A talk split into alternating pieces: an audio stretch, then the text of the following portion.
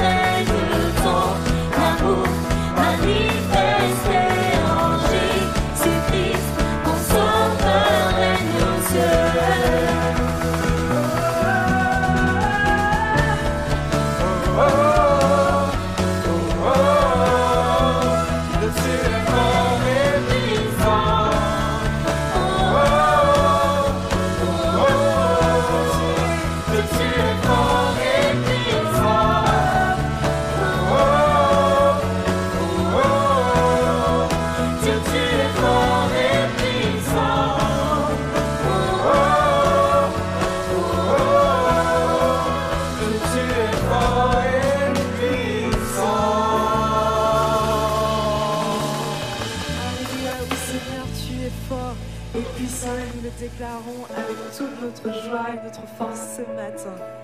Alléluia Seigneur. Merci pour qui tu es Jésus.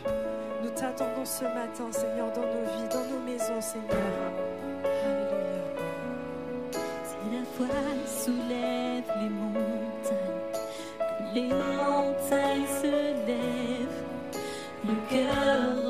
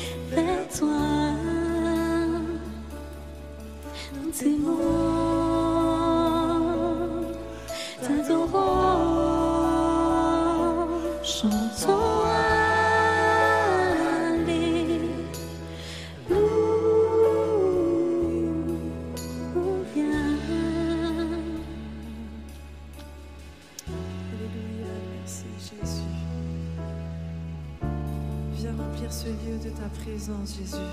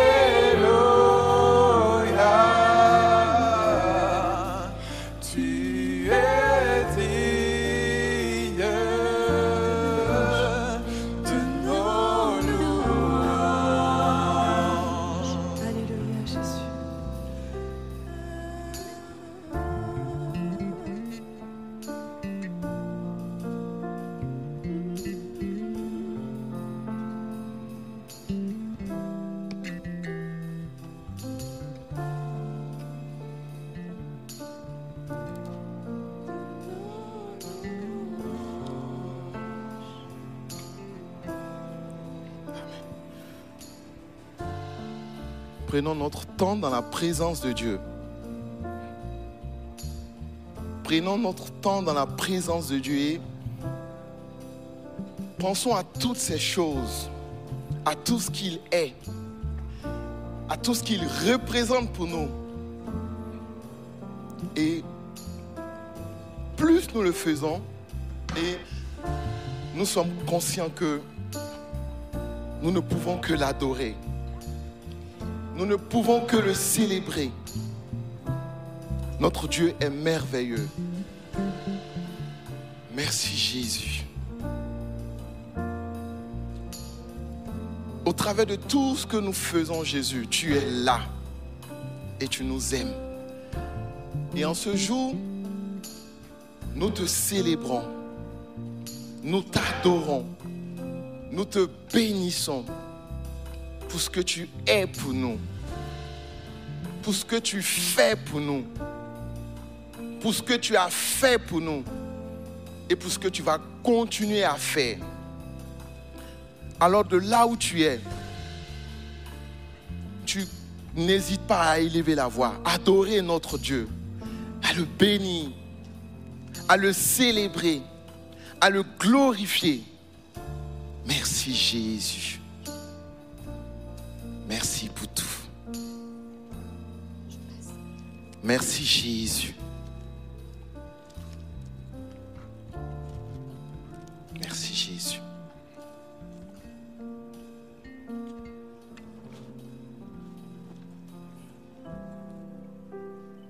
Et j'aimerais partager avec vous un passage qui se trouve dans 1 Corinthiens 11 à partir du verset 23. Car j'ai reçu du Seigneur ce que je vous ai enseigné.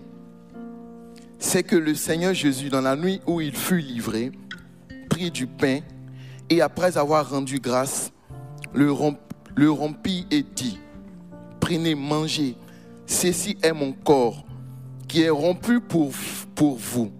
Faites ceci en mémoire de moi. De même, après avoir soupé, il prit la parole et dit, cette coupe est la nouvelle alliance en mon sang. Faites ceci en mémoire de moi, toutes les fois que vous, en boirez, car toutes les fois où vous en mangerez ce pain et que vous buvez cette coupe, vous annoncez la mort du Seigneur jusqu'à ce qu'il vienne. C'est pourquoi celui qui mangera le pain ou boira la coupe du Seigneur indignement sera coupable envers le corps et le sang du Christ.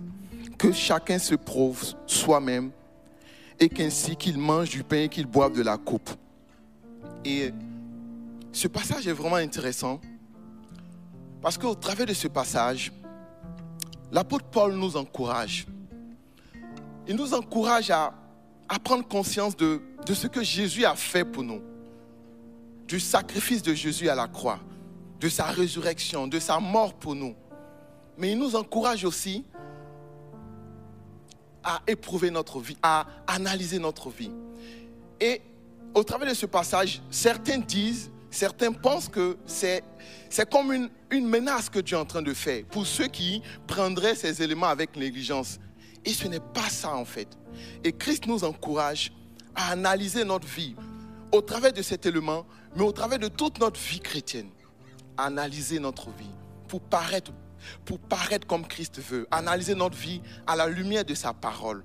Analyser notre vie par rapport à ce que le Seigneur mettra sur notre cœur. Et si aujourd'hui, je sens de la tristesse dans mon cœur, je ne sais pas pourquoi. Peut-être que le Seigneur est en train de me dire que j'ai peut-être péché quelque part. Il aimerait que je vienne auprès de lui. Si je sens dans mon cœur un certain désir vers quelque chose, peut-être que le Seigneur est en train de m'encourager à aller servir ou à aller faire quelque chose de plus pour lui.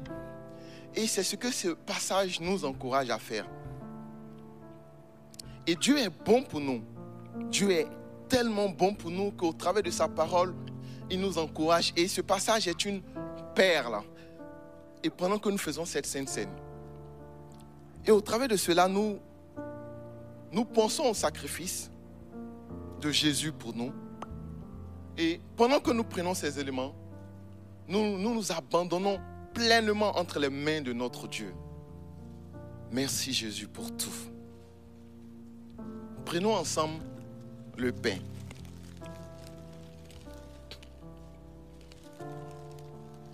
Prenons ensemble le vin.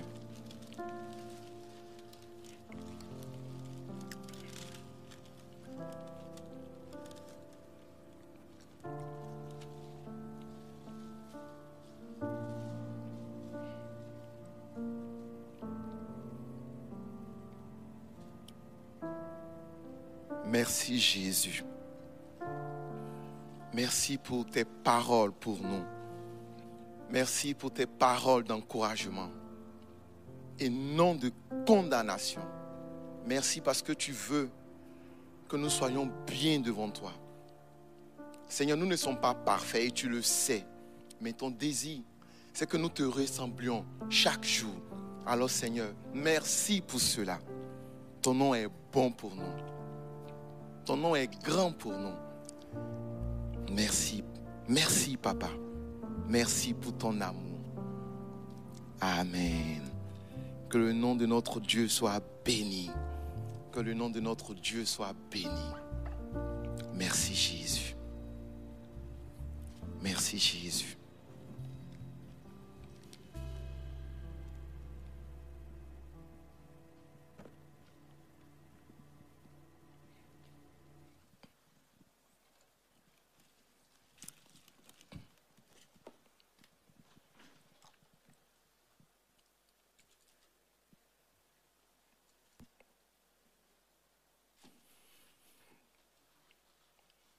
Bonjour, bonjour, j'espère que vous allez bien.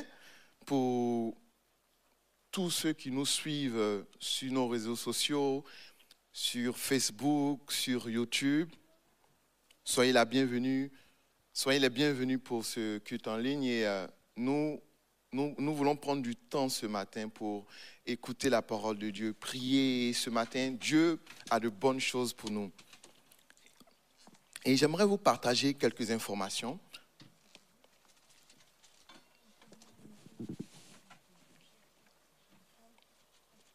La première information, c'est une information de coup de pouce. Euh, c'est une information de coup de pouce que je vous ferai passer et j'appelle, je demande à Manuela si elle peut venir. C'est elle qui a l'information pour nous donner.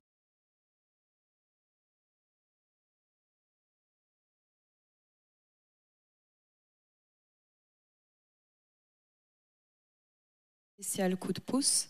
Et ce mois-ci, ce mois de novembre, sera dédié au mois pour les sans-abri, car nous voulons vraiment les, bénir, nous voulons les aider dans ce mois de novembre et tout au long de, la saison hivernale.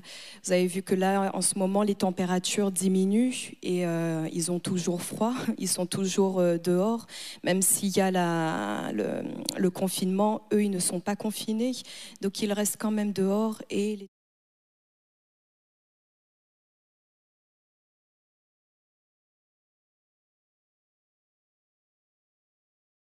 nous aider à collecter des vêtements chauds comme des polaires, comme des, euh, des chaussettes, etc.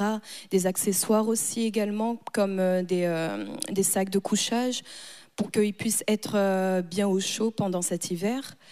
Et ce que je voulais aussi vous dire, vous inviter également, c'est de repenser aussi à Jésus quand il a dit que j'avais faim, vous m'avez nourri, j'avais soif, vous m'avez donné à boire, j'étais nu, mais vous m'avez vêtu.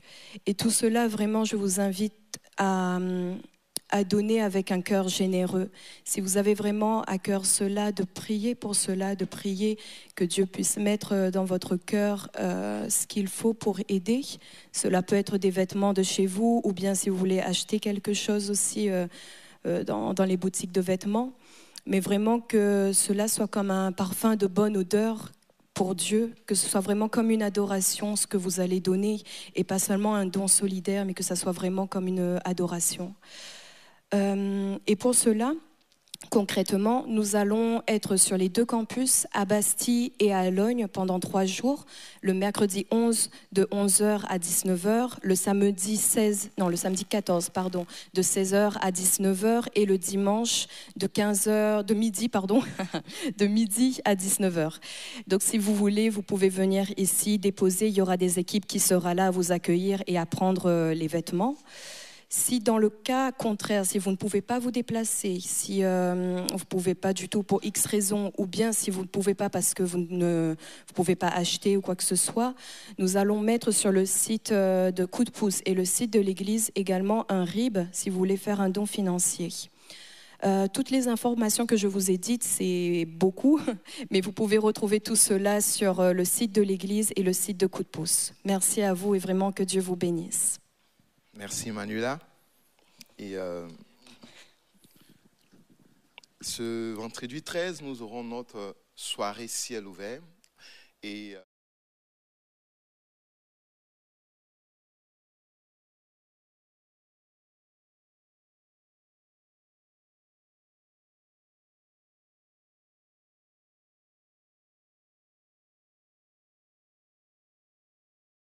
Et également, je tiens à vous dire merci.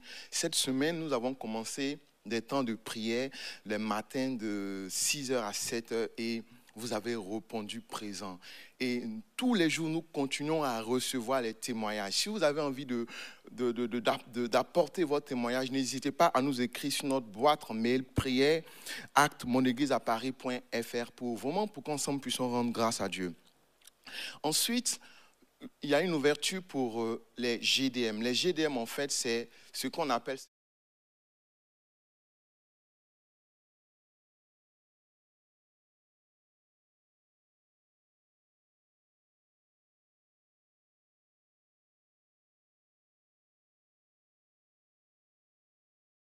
un endroit, rassurez-vous, vous avez un groupe de maisons au niveau de cet endroit-là. Vous avez juste besoin d'aller vous inscrire sur notre site internet et vous allez au niveau de l'onglet au, au niveau de l'onglet service et au niveau GDM, vous allez vous inscrire et les responsables de ce de- des GDM vont vous contacter. La particularité de ce, de ce temps, c'est que ces GDM se feront par visio, par Zoom.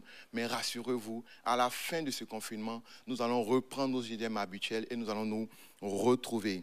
Euh, une autre information elle concerne euh, les personnes nouvelles au sein de Bastille. Si vous, vous nous suivez nouvellement sur Bastille, vous n'avez pas encore eu le temps de faire le culte, peut-être vous avez commencé à nous suivre pendant le confinement, ou peut-être bien avant le confinement, vous veniez, mais vous n'avez pas eu le temps d'être reçu au sein de l'Église. Je vous rassure, nous, sommes en train de mettre en place quelque chose pour vous. Donc, vous avez juste besoin de, de à cette adresse qui s'affiche sur, ce- sur cet écran qui est métropolcafé.epm.gmail.com.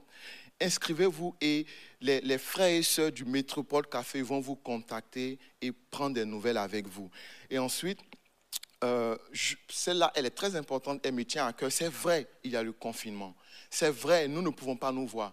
Mais tous les pasteurs de notre Église sont disponibles, sont présents pour vous. Si vous avez besoin d'un rendez-vous pastoral, si vous avez besoin de rencontrer un pasteur, n'hésitez pas à aller sur notre site internet.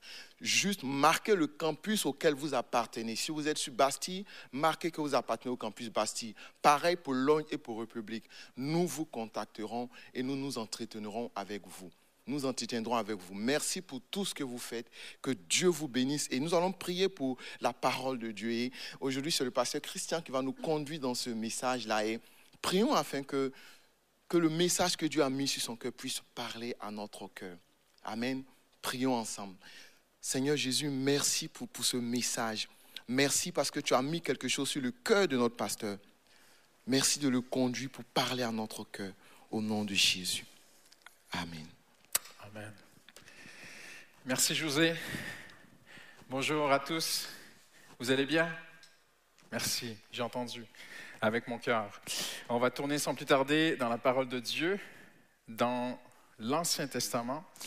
Et euh, juste avant, euh, vraiment prendre le temps de... C'est vraiment... Je suis très, très, très heureux qu'on puisse prendre le temps comme ça de se retrouver ensemble. Vous savez, Paul dit aux Corinthiens, et euh, je le lis pour vous, c'est un très, très beau verset, il dit, Au nom du Seigneur Jésus, vous et mon esprit étant assemblés avec la puissance de notre Seigneur Jésus, ou par la puissance de notre Seigneur Jésus, en temps vraiment uniques euh, que nous vivons, j'aimerais dire ceci, rien ne peut empêcher l'Église d'être unie et d'être ensemble. Même si vous êtes à la maison, euh, on sait que beaucoup de Parisiens sont, sont sortis de la ville et sont partis en province.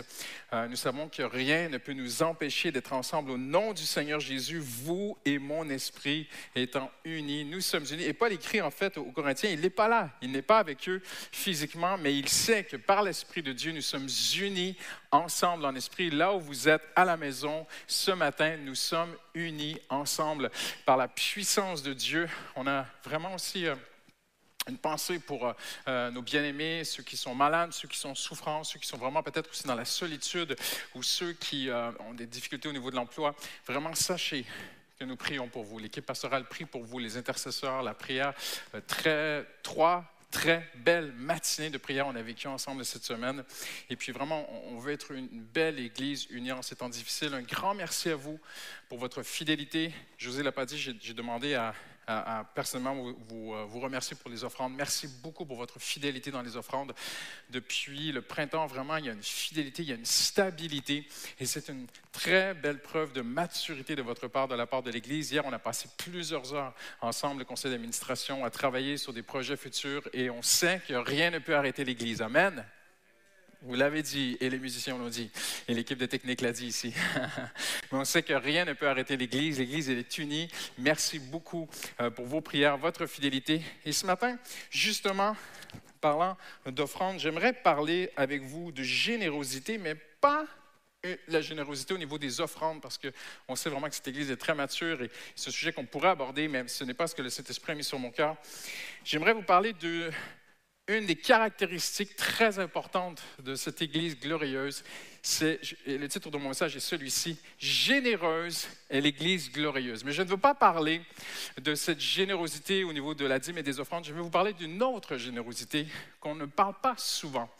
Et je ne sais pas pour vous, mais je pense que la majorité d'entre nous, les enfants de Dieu, on a tous eu à un moment donné dans notre marche avec Dieu, dans, notre cheminement avec le Seigneur, on a tous eu euh, des moments qui nous ont marqués, qui nous ont touchés, où Dieu s'est servi de circonstances pour te marquer, pour laisser une marque historique dans ton cœur que tu n'oublies jamais une certaine vérité fondamentale biblique. Et moi, j'ai souvenir, j'étais exactement comme Marco, là, le batteur qui est assis et qui me regarde. J'avais 16 ans et c'était une réunion de jeunes et j'écoutais le, pasteur de jeunes de mon église, j'étais adolescent, 16, 16, 17, 18 ans. Et il a dit, avant de prêcher, j'aimerais vous lire une lettre que j'ai reçue de Mexico City. Et ça a interpellé vraiment mon attention parce que l'été, juste avant, nous avions été au Mexique pour faire un voyage missionnaire de 14 jours. On avait été dans des, euh, dans des bidonvilles, on a été dans des décharges, on a été dans des... euh, même dans, les égouts de, de- Mexico, voir des enfants qui vivaient là, et ça avait vraiment profondément marqué notre cœur. Et à un moment donné, le pasteur a dit, ce soir, on va vraiment prier euh, pour ce soir parce que nous allons faire une, une réunion d'évangélisation dans un quartier très dangereux. Sur les, hauteurs de Mexico City, une des plus grandes villes au monde, en Mexico. Et, euh, donc, j'avais 17 ans, je me disais, Seigneur, je ne vais pas chanter, je ne vais pas prêcher, je vais juste être là, soutenir euh, et prier pour mon pasteur. Et, mais Seigneur, j'aimerais que tu te serves de moi ce soir. Et alors que la louange est en train de se faire, nous étions dans une toute petite église. Il y avait même pas de, c'était tellement pauvre. Il n'y avait pas de toit à l'église et il pleuvait à boire debout. Euh, alors on avait mis des bâches d'un mur à l'autre. On essayait de, faire de notre mieux et les gens étaient venus avec leur parapluie écouter la, la réunion dans l'église. Et finalement la pluie s'est arrêtée. Et euh, je me retourne et je vois deux jeunes entrer dans l'église. Ils sont pas bien. Ils ont l'un des deux a le visage tout défait. Et certains parlent avec eux, essaient de les faire sortir. Et les jeunes, non, on veut rentrer. Et, je comprends euh, par un traducteur en espagnol qui me dit, euh, ce sont des jeunes d'un gang qui, se- bagarraient dans les rues là, du quartier, de, vraiment d'un bidonville. Et euh, il me dit, ils veulent rentrer. Finalement, nous, jeunes, remplis de foi et de naïveté, pas trop de sagesse, on a dit, mais oui, qu'ils rentrent. Et ils avaient bu, ils rigolaient pendant la louange, ils rigolaient pendant le message. Et à la fin du message, les deux jeunes hommes s'avancent à l'appel, et je me souviens, je me souviendrai toute ma vie, j'étais si jeune, et je vais prier pour eux. Je m'attendais à très peu. Et je mets ma main et je prie pour ce jeune homme. Et euh, le traducteur me traduit en espagnol. Je vois le jeune homme se mettre à pleurer, pleurer, pleurer, pleurer. Le Seigneur le visite, le Saint-Esprit le visite. Il donne son cœur à Jésus. Et je le prends dans mes bras. Oh, pour moi, c'était une des premières âmes que j'amenais à Jésus. J'étais bouleversé. Et euh, sans parler à, mes responsables, je, prends cette initiative de lui dire, là où on était hébergés, nous, de l'autre côté de la ville, dans une école biblique, dans une enceinte, et je lui dis, si tu viens demain là-bas, on prendra soin de toi. Et le jeune homme, le lendemain, a traversé toute la ville de Mexico. Il est venu, il a toqué à la porte de l'Institut biblique où on était logé. Et mon pasteur m'a dit, mais qu'est-ce que tu as fait là? Et puis finalement, on a pu s'arranger. L'équipe euh, a accueilli ce jeune homme. Il a passé une semaine avec nous. Et sept, huit mois plus tard, on reçoit une lettre de Mexico d'un pasteur nous disant, nous sommes tellement honorés. Ce jeune homme a donné sa vie à Dieu et il entame, là où vous l'avez accueilli, dans cette école biblique, il entame une formation pour devenir pasteur. On va l'accompagner, ça va prendre des années parce qu'il est très jeune à la foi, tout ça. Mais on veut vraiment qu'il serve le Seigneur. On reconnaît un appel de Dieu sur sa vie. Et j'étais là assis dans les rangs et je me suis dit, Seigneur, là, je suis en train d'apprendre une leçon de vie. Que Dieu veut que chacun d'entre nous puissions nous mettre à disposition, offrir une sorte de générosité dont on ne parle pas souvent à l'Église. Mais c'est d'aider la veuve et l'orphelin, ceux qui ont si peu reçu, ceux qui ne pourront jamais nous le rendre. Et dans cette vision de l'Église glorieuse, je suis convaincu que l'Église, qui est vraiment selon le cœur de Dieu, est une Église qui prend soin des plus démunis, qui prend soin de ceux qui sont dans la précarité, qui prend soin de la veuve et de l'orphelin. Je rends gloire à Dieu pour coup de pouce. Je rends gloire à Dieu pour tout ce qui a été fait dans cette Église et tout ce qui est en train de se faire. Et je rends gloire à Dieu par la foi pour tout ce qui va prendre place. Mais je vais aller plus loin aujourd'hui. Je veux vraiment croire aussi que Dieu peut se servir de toi. Si tu me permets de t'interpeller personnellement, Dieu veut, Dieu veut et peut se servir de toi. S'il s'est servi de moi et de beaucoup d'autres, parce que je suis certain que là où vous êtes présentement et que vous m'écoutez, vous avez probablement, vous aussi, un témoignage de vie que vous aimeriez nous raconter et j'oserais vous défier. Écrivez-nous votre témoignage. Que Dieu, à un moment donné dans votre vie, s'est servi de vous pour toucher quelqu'un afin qu'il vienne vraiment à Christ alors que vous vous sentiez tellement faible, tellement petit, tellement démuni. Dieu peut le faire. Et l'été dernier, alors que je préparais cette série, sur l'Église glorieuse, j'étais vraiment dans un moment de prière, j'ai crié à Dieu, j'ai dit Seigneur, je sais que tu veux bâtir l'Église par métropole sur Acte 2, 42, qui dans des bases, des fondamentaux, des choses tellement simples. Et cette semaine, la semaine qui vient de passer, je parlais avec un pasteur euh, en responsabilité des assemblées de Dieu et on parlait ensemble. Il me disait, tu Christian, ce que tu me dis, on est en train, nous aussi, de le réaliser. Et, on parlait de, de formation. euh, et il me disait, il faut former les gens sur des bases tellement simples de qu'est-ce que l'Église. On a fait des sondages dernièrement et les gens demandent, et vous qui êtes là, qui nous écoutez, vous demandez des choses qui sont tellement fondamentales, basiques, simples, mais qui sont la vraie Église. Euh, besoin de communion fraternelle, de se retrouver, de prier ensemble. Et c'est ça, acte de 42. Il persévérait dans la prière, comme on a vu la matinale. Il persévérait dans la communion fraternelle, comme on voit à travers les groupes de maison. Il persévérait dans l'enseignement des apôtres, comme cette Église est si bien fondée sur la parole de Dieu. Et il persévérait aussi dans la fraction du pain. J'ai cette persuasion, cette conviction personnelle indiscutable que cette fraction du pain dépasse simplement le simple fait de prendre la Sainte Seine ensemble, mais c'était que les premiers chrétiens partageaient leur pain, ils brisaient leur pain et partageaient une partie de leur pain avec ceux qui n'en avaient pas. On le voit un peu plus loin dans le texte, vraiment c'est le contexte. Et l'été dernier, dans un temps de prière, j'ai dit Seigneur, j'aimerais tellement une parole fraîche parce que c'est un sujet que j'ai beaucoup étudié dans ma vie. Je connais les textes sur euh, tous les plein de textes bibliques, j'ai des bouquins chez moi à la maison, mais Seigneur, donne-moi une nouvelle parole fraîche pour ton Église sur ton cœur qui veut que l'Église par métropole soit une Église glorieuse et qu'elle soit généreuse envers la veuve et l'orphelin. Et de façon, je ne pourrais pas vous expliquer ce matin, vraiment, j'en suis convaincu, de façon surnaturelle, Dieu m'a amené dans le livre de Job. Et si vous le voulez bien, on va regarder ensemble le livre de Job au chapitre 29. Job, le 29e chapitre. Et la majorité d'entre vous, je ne sais pas, mais on pense souvent, no- notre première pensée envers le livre de Job, c'est son épreuve, sa pauvreté, parce que c'est le sujet global du livre. C'est un homme qui était très aisé, qui était très bien, il a tout perdu, et il y avait une clôture de protection autour de lui, il a tout perdu pendant un temps. Et d'après les experts de la parole de Dieu, on croit que cette épreuve n'aurait duré que quelques semaines ou quelques mois. Et puis Dieu l'a rétabli au double. Et vous savez, les Français connaissent Job, même si la majorité n'ont jamais lu le livre. Ils connaissent Job parce qu'il y a une expression très française qui dit euh, euh, pauvre comme Job. Voyez-vous? Mais Job n'a pas toujours été pauvre. Au contraire, il a déjà été très prospère. Il a déjà été un homme très béni de Dieu. Et lorsque nous arrivons au chapitre 29, euh, Job ouvre son cœur à, ses accusateurs, ses soi-disant amis qui, sont bien intentionnés envers lui, mais qui lui font des reproches. On ne va pas trop rentrer dans le contexte du livre. Et, au chapitre 29, tout à coup, il y a cette parenthèse extraordinaire qu'on va lire ensemble, qu'on va voir ensemble, si vous le voulez bien. Et on va, traverser le chapitre 29 au complet, mais à vol d'oiseau vraiment, où Job dit, Je- ça me manque les temps où j'étais bien, les temps où mon corps n'était pas atteint par la maladie, où je n'étais pas dans cette épreuve, ce, ce- temps me manque. Et Job va commencer à expliquer comment il était et comment il vivait. J'aimerais vous montrer à quel point Job était protégé, dirigé, heureux, béni et honoré de Dieu. Il dit dans ce, texte, on va le prendre au, début du chapitre, Job poursuivit son développement. Si seulement je pouvais revivre les mois passés. Voyez-vous ce qu'il dit? Job n'a pas toujours été dans cette grande douleur ou souffrance où il prenait des, débris de- d'argile, de poterie pour se gratter les plaies et que, euh, non, non, non, non, et, et- et entouré, qu'il avait tout perdu, ses enfants, tout, et que sa femme lui a dit, maudit Dieu est mort.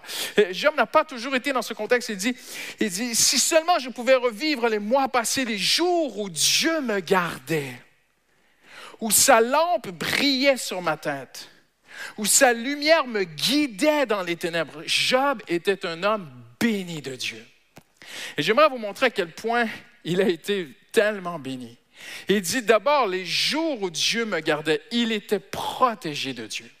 J'aimerais vous dire aujourd'hui, si vous avez donné votre vie à Dieu, s'il n'y a pas de compromis dans votre vie, s'il n'y a parce que le péché peut ouvrir une porte au diable, Jésus a dit, Satan n'a rien trouvé en moi. Nous savons qu'un enfant de Dieu, sa vie est euh, euh, mis dans les mains de Jésus. Et Père Jésus a dit, et nul ne peut les ravir de ma main ou de la main du Père. Et, nous savons que je sais que si ma vie est en règle avec Dieu, si l'épreuve me frappe, qu'elle soit à travers ce que nous vivons présentement, peut-être que la maladie vous a frappé, peut-être que vous avez perdu votre commerce, si votre vie est en règle avec Dieu, si Jésus est votre sauveur, si vous êtes né de nouveau, vous êtes un enfant de Dieu, vous êtes adopté, vous êtes en harmonie avec Dieu, j'aimerais vous dire, il y a une clôture autour de vous, l'ennemi ne peut pas vous toucher. Il ne peut pas, ce n'est pas biblique. Ni la nuit, ni le jour, en aucune circonstance, Satan n'a accès à vous. Sauf si Dieu le permet. Et si Dieu le permet, ce sera pour un temps. Ça sera pour une saison. Certains me diront, oui, mais pasteur, moi, la saison, ça fait 20 ans qu'elle dure. Je peux comprendre. Paul avait aussi une épine dans sa chair. Je, je comprends ces choses. Mais globalement, la volonté de Dieu est de mettre une clôture autour de vous. Qui que vous soyez, Dieu veut et peut vous protéger en toutes circonstances. Il dit les jours où Dieu me gardait. Et Satan, c'est le reproche que Satan fait à Dieu. Parce que Dieu dit à Satan au début du livre, il dit, as-tu remarqué mon serviteur Job? Et Satan dit, oui, mais tu as mis une clôture autour de lui, je ne peux pas le toucher. Laisse-moi le toucher, il te maudira.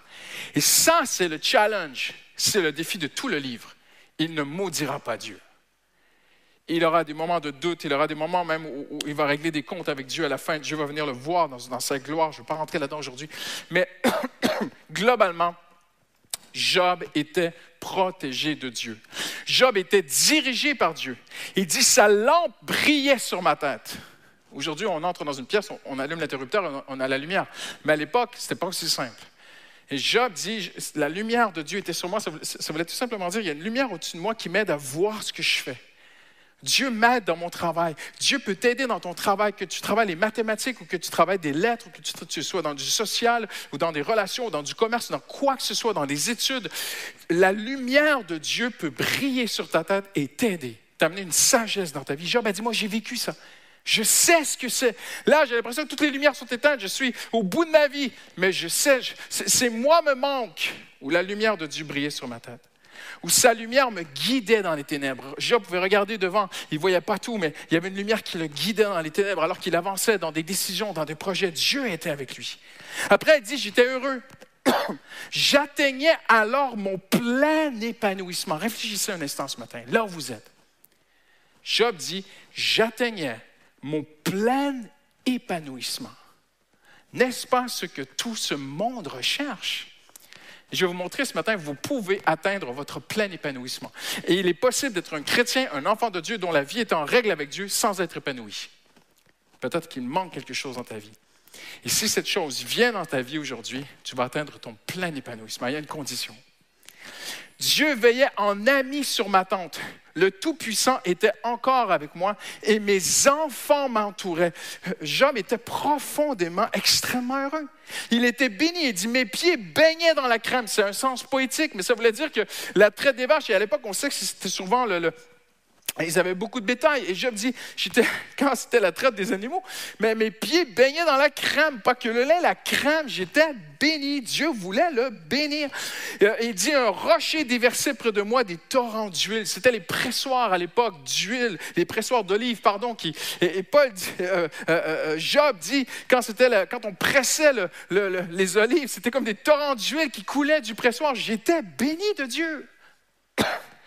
Honoré. Quand je sortais pour aller à la porte de la ville, il me faisait- je me faisais préparer un siège. Incroyable. Il était honoré. Il était un juge, un, décision- un décisionnaire, un homme d'influence, un homme respecté. Pas un homme qui, poussait pour être respecté, la main de Dieu. Vous, vous savez, quand Dieu met son approbation sur un homme ou sur une femme, vous n'avez rien à forcer, Dieu l'a fait pour vous.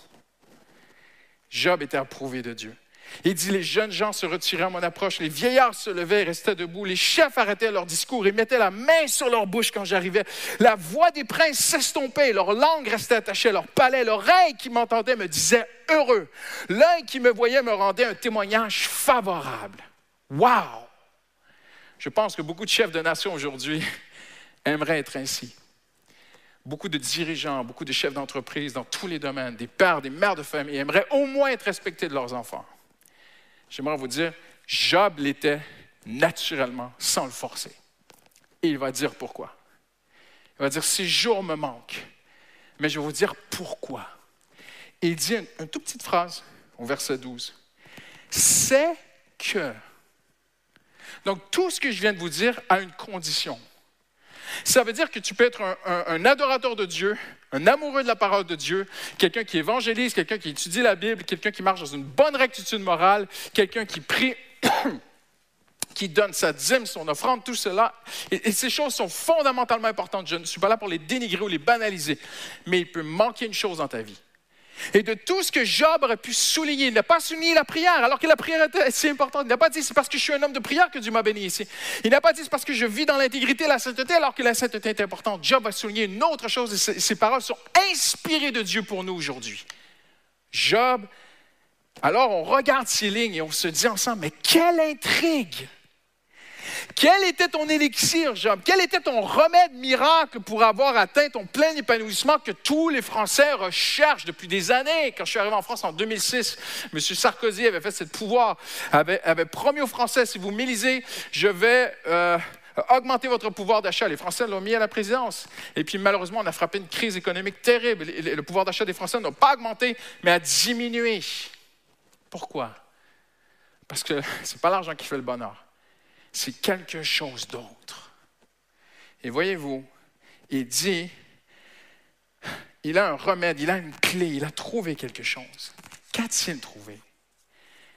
Il a découvert, Job, que lorsqu'il aidait le pauvre, Dieu prenait soin de lui en retour. Il dit, c'est que je délivrais le malheureux qui appelait à l'aide et l'orphelin que personne ne secourait. Le mourant me bénissait. Je remplissais le cœur de la veuve de joie. Je me revêtais de la justice, elle était pour moi un habit. Mon manteau était un turban. Mon manteau et mon turban, c'était mon respect du droit. J'étais les yeux de l'aveugle et les pieds du boiteux. Suivez-moi bien aujourd'hui, je ne veux pas être long, on va terminer dans... Ce ne sera pas très très long aujourd'hui. Mais Job ici, à travers ce texte qu'on va étudier en terminant aujourd'hui, va démontrer des attributs. Trois attributs importants, qui sont en fait des attributs de Dieu. Il se dit consolateur du malheureux, défenseur de ceux qui n'ont personne pour les aider et pourvoyeur pour ceux qui manquent. Ce sont des attributs de Dieu. Dieu est appelé consolateur. Dieu se dit défenseur. Da- David a tellement fait de psaumes là-dessus. Dieu est le pourvoyeur. Euh, Paul dit dans Éphésiens, il dit Je prie le, Père, et le Père, c'est l'engendreur, le pourvoyeur. Dieu est le pourvoyeur. Et Job dit ces choses. Je leur souriais et ils n'osaient pas y croire. Incroyable. Suivez-moi bien aujourd'hui. Imaginez ce Job si puissant, et je n'exagère pas mes propos, j'ai étudié le texte et le contexte. Job était comme un roi. Quelle chef d'État viendrait visiter la France aujourd'hui avec tout son entourage de sécurité et les voitures et les motos qui, l'amènent euh, jusqu'au qu'au, euh, euh, voir notre président de la France, quel chef d'État dirait à son chauffeur Attendez un instant, arrêtez Et il sortirait de sa voiture dans les rues de Paris pour aller saluer un SDF. Quel chef d'État ferait ça aujourd'hui? Job le faisait. Il dit, je leur souriais. Job était comme un roi. Vous devez imaginer et vraiment comprendre que Job, avant son épreuve et après son épreuve, c'était le double, encore plus. Et Job dit, je leur souriais. Et il n'osait pas y croire. Comment est-ce qu'un homme comme un roi peut me sourire, moi, moi un mendiant sur la rue? Vous savez, une sœur de l'Église m'a raconté un témoignage tellement beau. Parce que l'opération Grand Froid de, de, coup de pouce qui était présentée par Manuela, c'est merveilleux et il faut y participer et, et ces projets. Mais au quotidien aussi, on peut faire des choses tellement simples parfois. Et une sœur de l'Église m'a dit, Pasteur, j'étais dans, le métro de Paris, j'allais, je faisais mon chemin, et j'ai vu ce SDF, je n'avais même pas une pièce à lui donner, mais je me suis arrêté pour le saluer, parler avec lui, et il m'a souri, on, a parlé une minute, et puis après, je suis parti, il n'y avait pas beaucoup de temps. Elle m'a dit, lorsque je l'ai laissé, il y a une joie qui a rempli mon cœur, envahi mon cœur. Je dit, oui, c'est ce qu'on appelle être rempli du Saint-Esprit. C'est ça la plénitude du Saint-Esprit. Et je sais ce qu'elle a dit parce que je l'ai vécu parfois. Et Job leur souriait. Parfois, juste prendre le temps d'aimer, sourire, appeler, aider quelqu'un qui est vraiment classé, comme dans ce texte, quelqu'un qui est un malheureux, une veuve, un orphelin. Et Job dit, je restais là comme un roi au milieu de sa troupe. Il était fier d'être avec eux. Job avait des amis qui étaient pauvres. Et il y a quelques semaines, je marchais avec des gens de coup de pouce sur la rue et il, connaissait les prénoms des SDF du quartier. Je, je trouvais ça merveilleux. Je trouvais ça honteux que moi, je ne connaisse pas leurs prénoms. Et, le jeune homme marchait, puis disait Ah, salut, lui, c'est un tel. Ah oui, elle, elle est comme ça. Ah, il faut prier encore plus pour elle. Il les connaît. Et Job dit Je restais là comme un roi au milieu de cette troupe. Job les connaissait, il était près de ces gens. Voyez-vous, c'est peut-être impopulaire aujourd'hui, mais c'est pourtant quelque chose de magnanime, c'est quelque chose d'une noble bienveillance. C'est la gloire de l'Église d'aider la veuve et l'orphelin.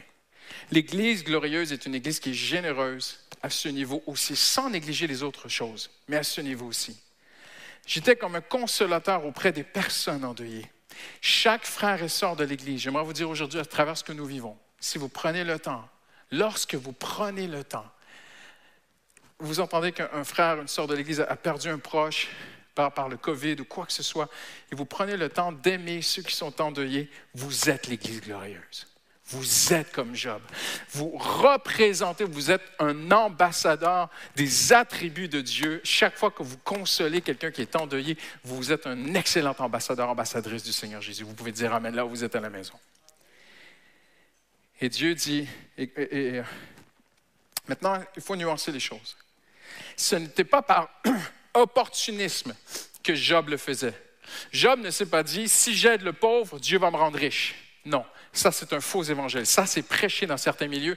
Ça c'est tordre et corrompre la parole de Dieu. Nous n'aidons pas la veuve et l'orphelin pour recevoir quelque chose de Dieu. Nous le faisons parce que nous avons reçu de Dieu. Nous le faisons juste par amour et compassion. Mais quand même, Job souligne il dit, si Dieu m'a tellement béni dans ma vie, c'est que je les aidais. Nous savons aussi que l'Ancien Testament est l'ombre des choses à venir. Et pour moi, c'est tordu, parce que ça s'enseigne dans certains milieux, et pour moi, c'est corrompre les évangiles de dire aux gens, Dieu va t'enrichir sur le plan matériel, si tu es généreux de façon matérielle, on récolte ce que l'on sème et tout. Et je comprends que d'une certaine façon, Dieu peut et veut aussi bénir matériellement ses enfants. Mais attention, le plus important, ce n'est pas les richesses matérielles, mais c'est les richesses spirituelles. Il y a une grande richesse spirituelle à aider la veuve et l'orphelin. Moi, je connais des gens qui aident des missionnaires, qui font des choses extraordinaires. Ils ne sont pas devenus plus riches matériellement, mais ils ont une joie. Je connais une petite mamie qui, utilise sa maison en province et qui prend des vêtements, qui trie des vêtements, qui envoie dans des pays très, très pauvres pour aider les gens. Elle n'en tire aucun bénéfice, aucun argent, rien. Mais si vous pourriez la voir, son visage brille comme un ange. Elle n'est peut-être pas riche matériellement, mais elle est riche spirituellement. Et c'est cette richesse-là qui est la plus importante. Ceci étant dit, Dieu veut quand même bénir ses enfants. Et Dieu ici prend un homme qui a été quand même éprouvé. Parce que l'épreuve a touché Job. Job, pendant un moment, a tout perdu. Il aurait pu dire, mais ça ne marche pas d'aider la, la veuve et l'orphelin.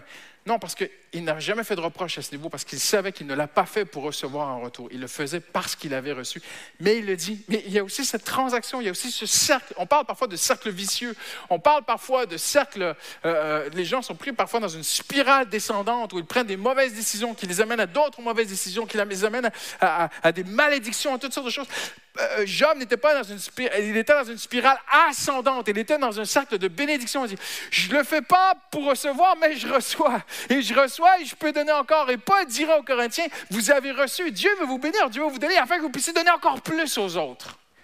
Voyez-vous, toute eau qui devient stagnante va développer une mauvaise odeur. Toute personne qui garde que pour elle-même ce que Dieu lui a donné, c'est comme la manne, ça, ça devient ça pourrit. Mais nous sommes des channels, comme on dit en anglais. Nous sommes des conduits par lesquels Dieu veut passer pour bénir les gens autour de nous. Et l'Église glorieuse est une Église que Dieu, veut utiliser ta vie pour que tu puisses bénir des gens autour de toi. Il était défenseur.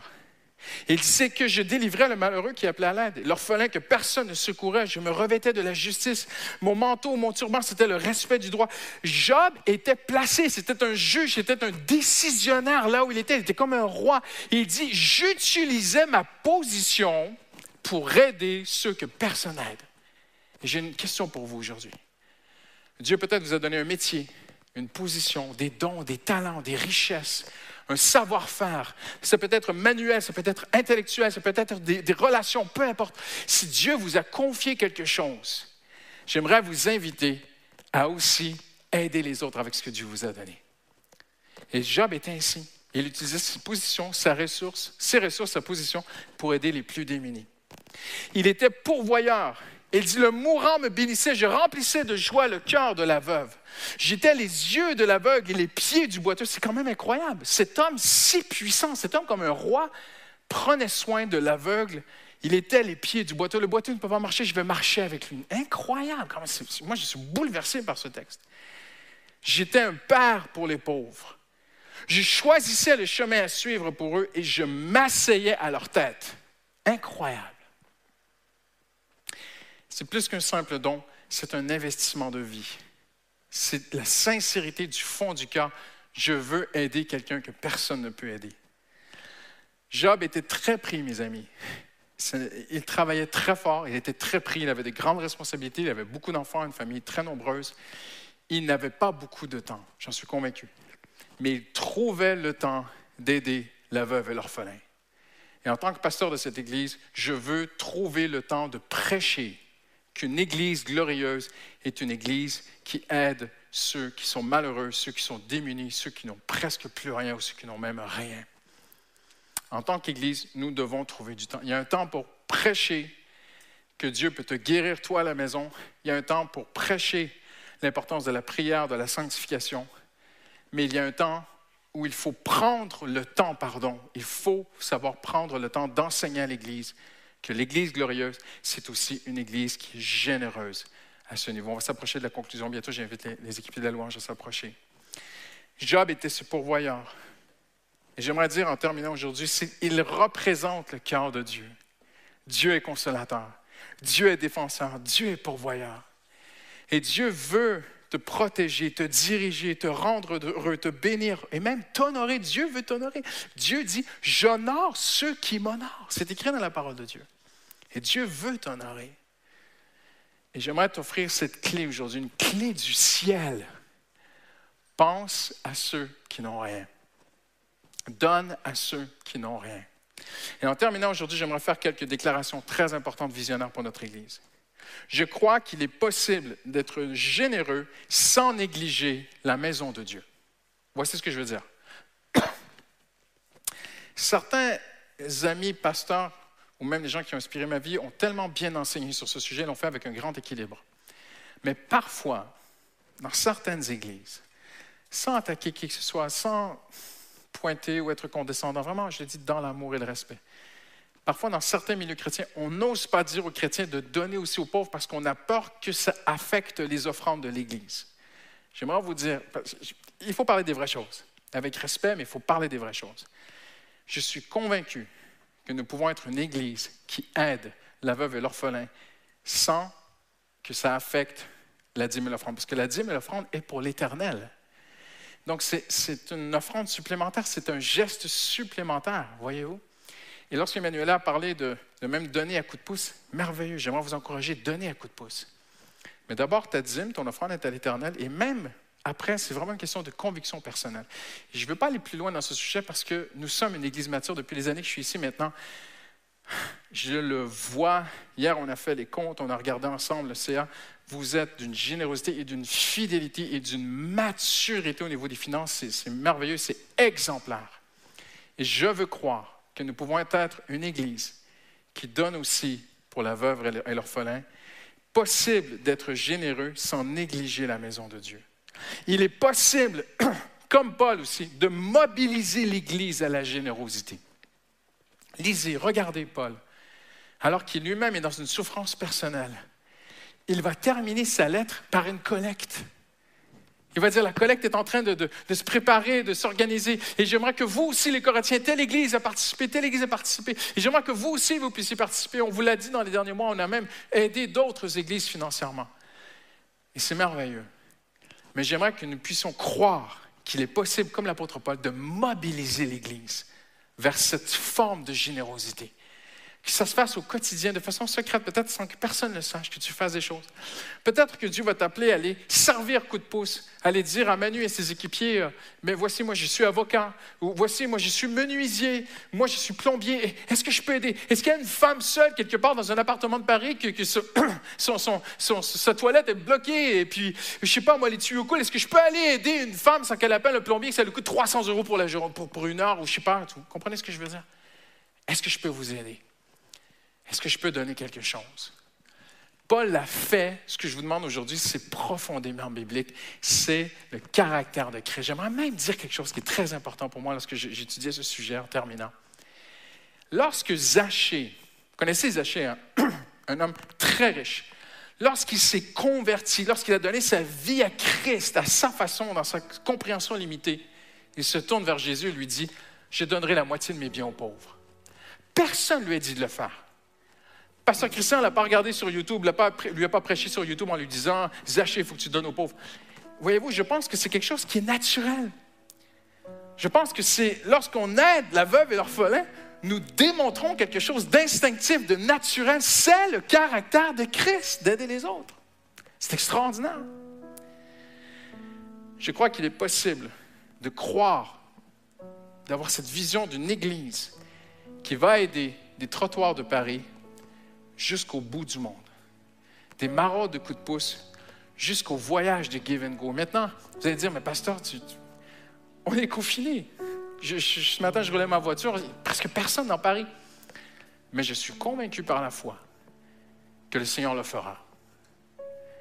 Et c'est merveilleux parce que Coup de pouce a reçu une dérogation de la mairie pour pouvoir continuer les maraudes, bien sûr, avec un- tout un protocole sanitaire. Mais je suis convaincu parce que je vois, je, vois des gens qui le font, même pendant qu'on se parle, il y a des gens qui ont trouvé le moyen d'organiser des voyages missionnaires pour aller dans des pays dans une grande souffrance. Ma femme était au Kenya il y a une semaine et demie. Ils sont passés devant l'un des plus grands bidonvilles au monde au Kenya. Le bidonville fait plus de la moitié de Paris. Je pense un ou deux millions de personnes. Qu'est-ce qui nous empêcherait de nous organiser et de juste aller aider, juste aller aimer quelqu'un.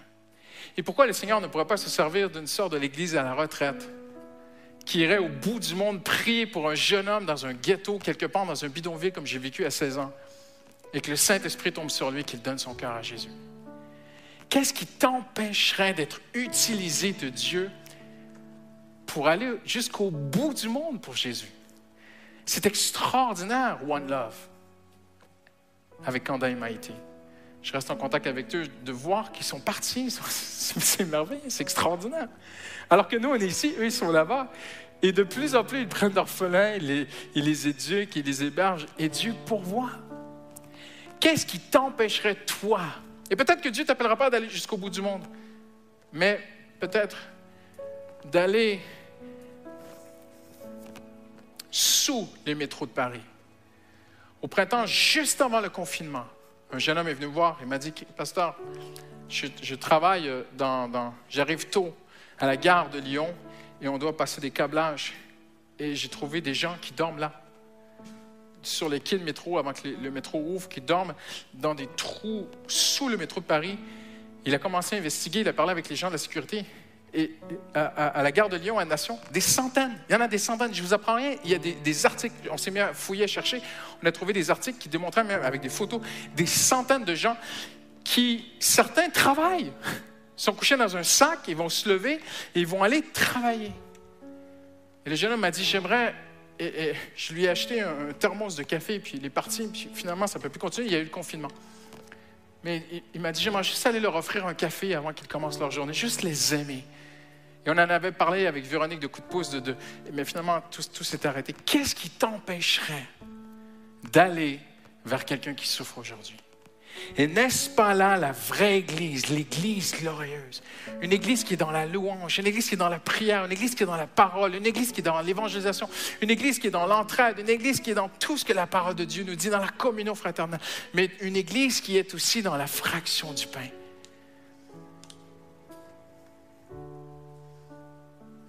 Je crois qu'il est possible que tu puisses aider quelqu'un indépendamment de ta situation. Paul dira, nous sommes considérés comme pauvres, quoique possédant tout. Peut-être diras-tu aujourd'hui, mais pasteur, c'est un super beau message, c'est moi le bénéficiaire, c'est moi qui est dans le besoin. Non, non, non, non, non, non. Peut-être, oui, mais toi aussi, même si tu as si peu, tu peux donner quelque chose. Tu peux aider quelqu'un. Et je veux croire qu'il est possible de le faire avec sagesse, sans démesure ni démagogie. Je sais que dans certains milieux, on s'est servi de ces sujets pour euh, manipuler les chrétiens. Ce n'est pas la vision de l'Église ici, mais c'est l'Évangile pur. Et c'est l'Église glorieuse. Alors, je vais terminer aujourd'hui avec cette pensée. Job dit, Oh, comme j'aimerais revivre les jours où Dieu me gardait, où sa lampe brillait sur ma tête. J'atteignais alors mon plein épanouissement. Pourquoi?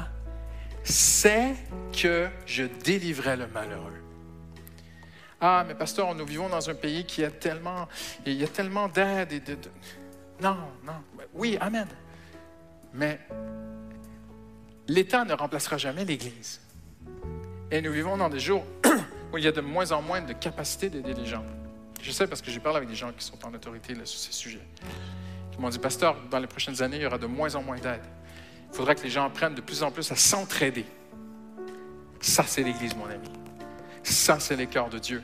Et ça, c'est l'Église glorieuse aujourd'hui. Alléluia. On va terminer ensemble en prière si vous le voulez bien. Seigneur Jésus, je viens maintenant devant toi avec toutes mes limites, toutes les limites de mes capacités humaines, Seigneur. J'ai voulu délivrer cette parole que tu m'as donnée, que tu as brûlée sur mon cœur l'été dernier, Seigneur. Job 29. C'est que j'aidais le malheureux.